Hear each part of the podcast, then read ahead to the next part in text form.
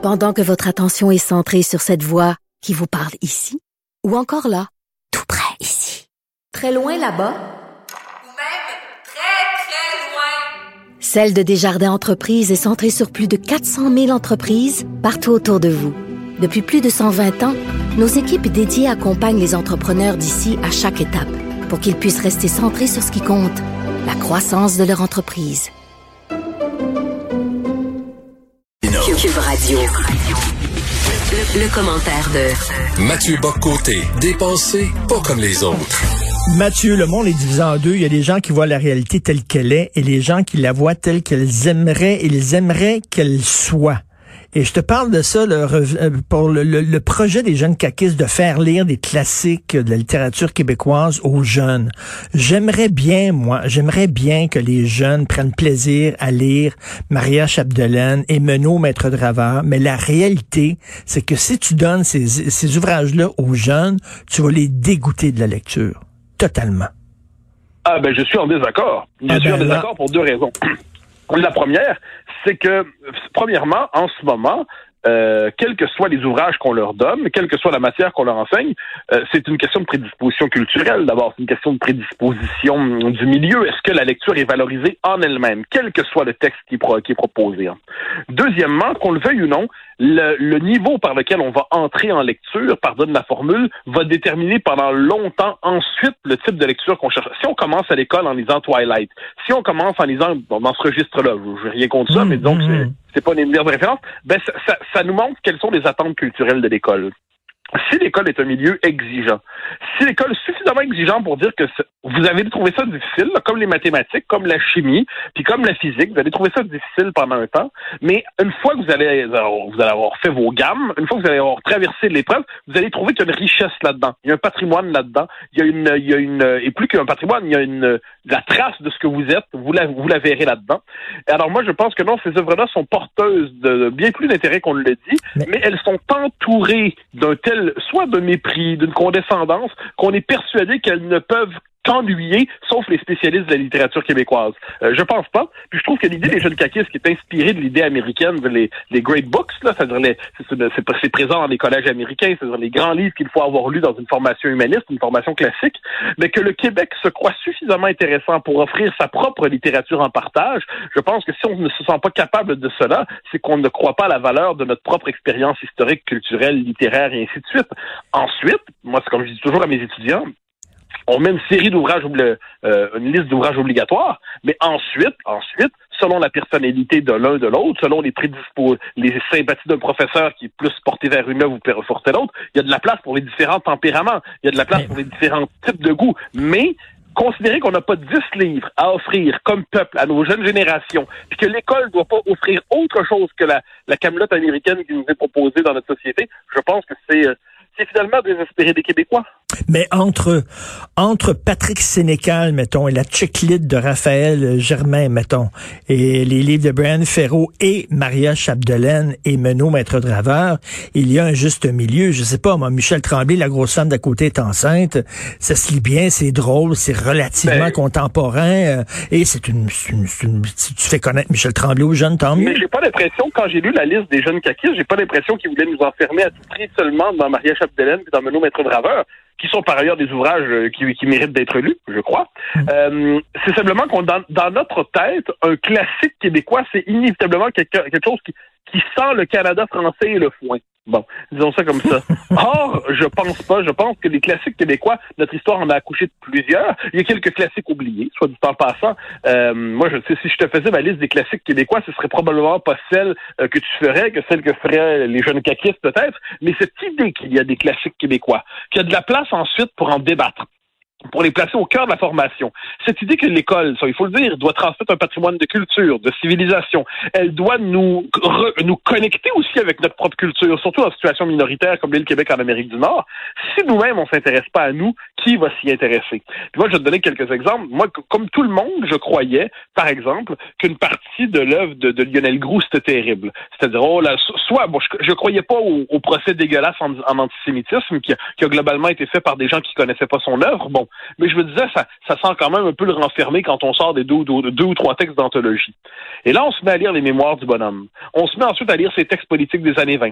On lit ensuite certaines des belles pages que consacrent à l'histoire du Québec, le Canada français missionnaire. À dire, et là, qu'est-ce qu'on découvre? Ben non seulement c'est une œuvre de grand historien, mais c'est une œuvre de grand écrivain. Oups, on a un classique qui est au cœur de notre histoire comme ça, mais qu'on fréquente pas parce qu'il a mauvaise réputation. C'est assez intéressant, ça. Fernand Dumont, Genèse de la société québécoise. Ensuite, je pourrais donner d'autres exemples là-dessus. Mais il y a au cœur, je pense, à la fois en sociologie, en histoire, en littérature, en, poésie, Gaston Miron, Roland Giguère, on en nommer d'autres. Il y a ici suffisamment d'œuvres pour tricoter quelque chose comme un, canon québécois. On pourrait dire, par exemple, 20 œuvres qui sont recommandées, 20 œuvres qui sont recommandées, 10, les professeurs devront choisir 10 là-dedans, et puis ça doit être au cœur du programme. J'ai pas l'impression que c'est exagérément demandé.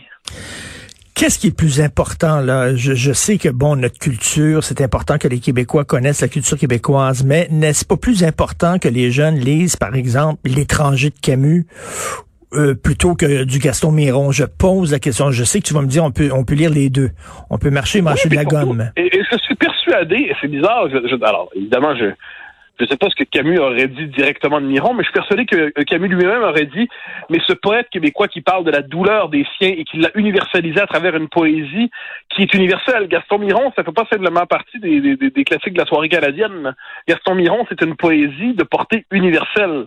Ça, ça me paraît euh, indéniable. Euh, il y a des pages dans Miron qui, je crois, rejoignent pardonne la formule, mais la douleur qui, est, qui habite le cœur de chaque homme, à tout le moins de chaque homme qui s'est senti un jour dépossédé. On trouve ça chez Miron. Alors moi, ensuite, par ailleurs, la littérature québécoise porte en elle une part d'universel, mais je n'aurais jamais l'idée d'en faire le seul, la seule voie hmm. d'accès à l'universel. Donc c'est pour ça qu'il y aurait de la place. Il y a de la place. Il devrait y avoir de la place pour la littérature étrangère, la littérature française, qui n'est pas pour moi une littérature étrangère. Euh, il devrait avoir de la place. Je peux te faire une longue liste de ce pourquoi il devrait avoir de la place. Mais je pense pas qu'on doit construire euh, notre conscience de l'universel à travers la déconstruction de notre propre monde. Puis je pense surtout, je le redis, que la culture québécoise est porteuse universelle. Contrairement à ce qu'on pense, cette culture-là nous conduit à travers un chemin bien singulier à l'universel. Ne serait l'histoire d'Amérique française. Hein, aujourd'hui, on réduit ça, on s'imagine que c'était un empire esclavagiste, c'est d'une bêtise sans nom. Quelqu'un qui s'intéresse à l'histoire, aux histoires d'aventure, des histoires de liberté, des histoires de transgression, des histoires de rencontres entre les peuples, des histoires euh, où il y a des, des, des, des nos propres généraux, c'était qui? C'était nos grands explorateurs, nos, nos, nos aventuriers fous, c'était les coureurs des bois, euh, des gens qui sont capables de résister aux pires intempéries, Game of Thrones, Winter is Coming, c'était les colons, mm-hmm. euh, je veux dire, qui s'installent dans la, dans la vallée du Saint-Laurent. Euh, l'histoire de la Nouvelle-France, pour qui la prend au sérieux, c'est une histoire passionnante, bouleversante, exceptionnelle, mais encore une fois, doit avoir un regard non folklorique sur notre propre histoire. Faut, faut voir le, le La France, la Nouvelle-France, a quand même occupé l'essentiel de l'Amérique pendant un bon moment. On l'a oublié. Ça. Mais, mais Mathieu, je, je reviens à ma phrase, ma, phrase d'ouverture. Il y a des gens qui voient la réalité telle qu'elle est, d'autres qui la voient telle qu'ils voudraient qu'elle qu'elle le soit. La réalité telle qu'elle est, c'est que les, on part de loin. Et puis les jeunes, je m'excuse, il y a des gens qui vont dire que je fais une généralisation, mais ils lisent des, des, des romans assez faciles. Ils lisent moins. Là. ils lisent que tu, tu riais des gens qui lisaient Twilight, mais tu sais, quelqu'un qui lit Twilight actuellement, tu peux pas y donner la vallée des avalées de, du jour au lendemain. C'est ben, impossible. Je, ne sais pas. Alors, c'est peut-être une question de différence de point de vue. Moi, je me rappelle quand j'ai les premières fois où j'ai enseigné, je m'en souviens encore, c'est autour de 2008. Et dans mes cours, comme tout jeune professeur, j'avais un Je me rappelle encore, je te raconte ça, mon premier cours était, là, je, me croyais au Collège de France. Là. Il y avait, c'était un cours, c'était d'une exigence philosophique exceptionnelle. Au bout d'environ trois minutes, je comprends, OK, c'est pas exactement les, les jeunes qui sont dans ta classe, qu'on est à l'université, euh, ne connaissent pas l'histoire du Québec sur laquelle tu construis ta sociologie du Québec. OK. Donc là, en l'espace de quelques minutes mentalement et d'une semaine ensuite, j'ai reconfiguré mentalement mon cours. Et là, ben, finalement, je me suis adapté aux étudiants sans jamais diminuer mon contenu. Je l'ai simplement adapté. Je me suis dit, ben, voilà le chemin qu'on va prendre pour les conduire là où je pense qu'on doit les conduire pour faire un enseignement de valeur sur la matière que, que, je dois transmettre. Et si tu savais, mais ça, je parle de, de mon expérience de, d'enseignant, de, chargé de cours qui enseignait, moi, ça me frappe quand on réussit à présenter nos œuvres, non pas juste quand on les sort du bocal de formol, mmh. puis qu'on mmh. les présente comme dans le, leur potentiel d'universalité, je le redis, eh ben ça, ça touche l'âme de, des jeunes générations. Puis c'est pour ça que pour certains le livre qui va les conduire à la culture québécoise, c'est Nègre blanc d'Amérique. D'autres, Mmh, mmh. c'est euh, euh, euh, L'homme rapaillé de Miron. D'autres, c'est Les Mémoires du chanoine Grou. D'autres, c'est Genèse de la Société québé- québécoise de Fernand Dumont. Alors, je te donne des exemples. Je pourrais t'en donner d'autres. Donc ça, pour moi, je pense qu'il y a une demande, et je pense que c'est notre erreur sur la jeunesse. La jeunesse est en soi idéale. Mais mettons, je, je commencerais, je commencerais par Salut Galarno de Jean Gadebout. Tu sais, c'est c'est ça facile à lire. une excellente manière de commencer. C'est- Ouais. C'est c'est loin d'être mauvais. C'est un sais l'estime que j'ai pour Jacques Godbout. Ben oui. C'est c'est- je pense que c'est une figure centrale de la culture québécoise des 60 dernières années. Il n'y aurait aucun souci à placer ça parmi nos, nos, nos œuvres. Et c'est pour ça que là-dessus, je pense que si on regarde notre culture, on va la trouver finalement plus intéressante que l'image qu'on en a pour nous-mêmes. Ensuite, qu'on se comprenne bien, moi je suis pas dans ce qu'on pourrait appeler le patriotisme littéraire incandescent, qui consiste à dire tout ce qu'il y a de beau, ça vient de chez nous, ce qui est d'ailleurs, c'est inquiétant. Bon. Euh, pas du tout. Je veux dire, quand dans ma bibliothèque, il y a, il y a de la place, c'est le moins qu'on peut se dire, euh, pour des auteurs de partout dans le monde. Je pense que, mais, mais tu noteras que l'universel vient de partout. Hein. Quand on pense aux écrivains sud-américains, ils ont quand même une, une, une, œuvre, certains d'entre eux, Vargas Llosa, euh, d'autres qui, qui touchent l'universel. Il y a des Français, il y a des Russes, il y a des Polonais. Euh, L'universel a ce génie de pouvoir provenir de toute culture pour peu justement qu'il s'élève à, à, à, à l'humaine condition. Ben, je pense que la culture québécoise le fait aussi. Ça ne veut pas dire qu'il n'y a pas aussi chez nous des choses d'un ennui mortel. Hein, pour reprendre la formule de Rémi Girard dans le déclin, c'est périssant d'ennui quelquefois. Oui, Ça oui, arrive tout à fait. Il y a du périssant d'ennui chez nous. Je précise qu'il y en a aussi ailleurs. Hein, du périssant d'ennui, il y en a ailleurs et tout.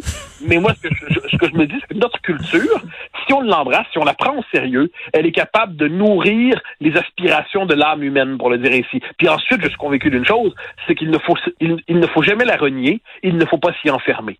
Si on est Mais... dans cette idée-là, on est capable ensuite d'embrasser très large et on peut même lire Twilight sans s'avilir l'esprit. Mais on, on, revient à ce qu'on disait un peu plus tôt cette semaine, ça dépend de la façon dont tu l'enseignes et voilà. Et toi, tu, tu pourrais rendre passionnant euh, le bottin des pages jaunes.